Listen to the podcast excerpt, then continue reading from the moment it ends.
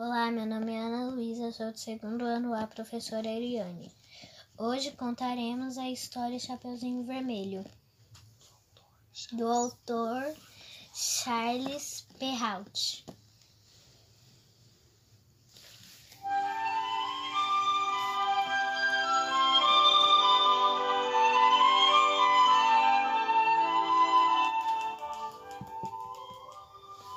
Era uma vez uma linda menina que era conhecida como Chapeuzinho Vermelho.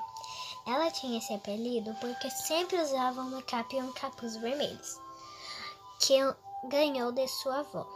Um belo dia, a mãe de Chapeuzinho Vermelho preparou uma cesta de doces. Fi... Filha, leve esta cesta para sua avó que está doente. Isso vai alegrar-lhe o dia.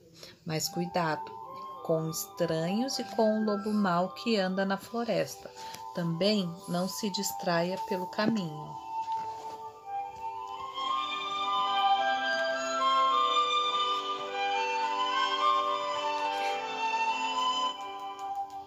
A menina se despediu da sua mãe e foi para a casa da avó. No caminho, viu flores lindas. Logo pensou que a avó adoraria recebê-las. Enquanto colhia algumas flores, o lobo mal apareceu. Ele, muito esperto, começou a puxar assunto com a menina. Chapeuzinho inocente disse aonde iria, e o lobo pensou rápido e pegou um atalho para chegar na casa da, vo da vovó antes da menina.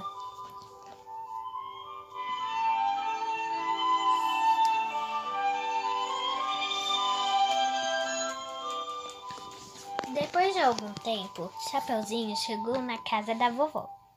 Vovó, trouxe doces e flores. Entre, minha netinha. Uma voz rouca respondeu. Que olhos grandes, vovó. Reparou a menina. São para ver você melhor. Que nariz e mãos gigantes, disse a menina intrigada. São para cheirar e acariciar melhor. E que boca enorme! exclamou a menina. É para engolir você mais rápido. Disse o lobo pulando da cama para pegar a menina. Chapeuzinho gritou e saiu correndo do quarto. Um caçador que passava por ali escutou o grito e foi salvar a menina.